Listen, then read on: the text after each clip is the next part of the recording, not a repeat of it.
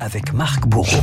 Voilà, la pub était plus courte que prévu. Marc Martin Scorsese, la légende du cinéma américain. On en parlait à l'instant avec Samuel Souffle. C'est 80 bougies aujourd'hui, l'occasion de revenir sur le film qui a marqué un vrai tournant dans son immense carrière. Et c'était, on le disait, Taxi Driver en 1976.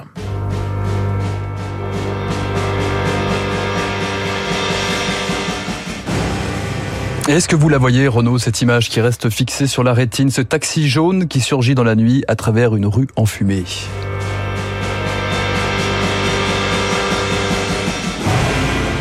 Taxi Driver, un travelling côté sombre sur New York et l'Amérique des années 70. Guerre du Vietnam, criminalité, dépression incarnée par Robert De Niro alias Travis Bickle. Toute ma vie, j'étais suivi par la solitude. Partout. Dans les bars, les voitures, sur les trottoirs, dans les magasins, partout. Il n'y a pas d'issue. Je suis abandonné de Dieu. Travis, taxi solitaire, est maladroit en amour lorsqu'il tente de séduire Betsy, incarnée par Sybil Shepherd. Vous savez que vous avez de beaux yeux Vous savez à quoi vous me faites penser? À cette chanson. C'est un prophète, un pourvoyeur, moitié réel, moitié fiction. Ambulante contradiction. Car Travis, c'est l'homme qui tente d'assassiner un candidat à la présidentielle et qui liquide des proxénètes. Un personnage si loin et si proche pour Martin Scorsese. On comprend ce qu'il ressent. C'est un écorché vif. Il est déçu, peut-être exclu de la société. Comme moi qui suis un étranger. C'est un solitaire. C'est un perdant en quelque sorte. La clé pour comprendre ce film, c'est sans doute la voix, celle de Robert De Niro.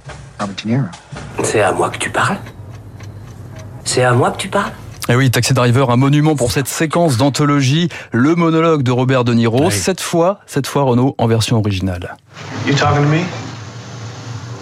You talking to me? Then who the hell else are you talking? Talking to me? J'avais ce problème avec les armes, je n'étais pas à l'aise. Alors je me suis juste posé devant un miroir et j'ai improvisé. C'était la dernière semaine de tournage. Il nous restait cinq jours. Robert avait trouvé cette phrase. Et à chaque fois, c'était de mieux en mieux. C'était comme un solo de jazz.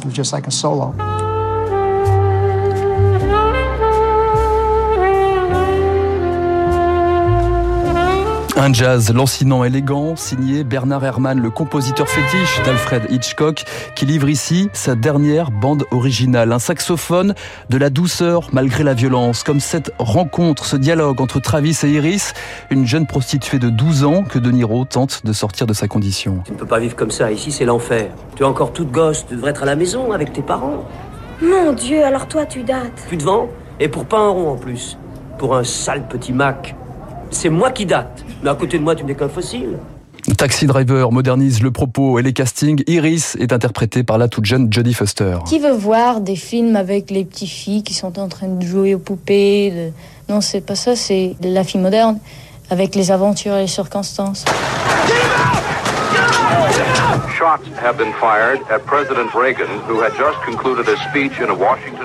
La vie moderne qui dépasse la fiction 1981. Ronald Reagan, victime d'une tentative d'assassinat, projet directement inspiré de Taxi Driver. Selon l'assaillant, John Hinckley Jr. avait même envoyé une lettre à Jodie Foster. Dans cette lettre, il disait qu'il voulait m'impressionner. Je suis choquée, vraiment effrayée. On m'a incité à appeler le FBI.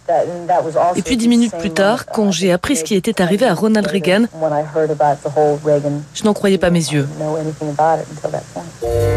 Taxi Driver, rattrapé aussi par le succès, quatre nominations aux Oscars et une palme d'or décernée par Tennessee Williams, en français s'il vous plaît. La palme d'or du festival a été attribuée au film Taxi Driver.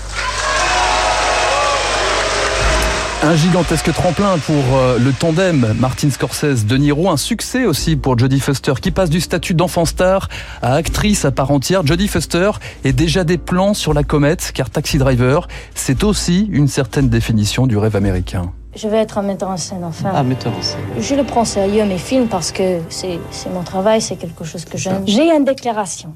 Si quelqu'un voit Paul Newman ou Alain Delon, il faut qu'on lui donne mon numéro de téléphone. C'est tout. Au revoir.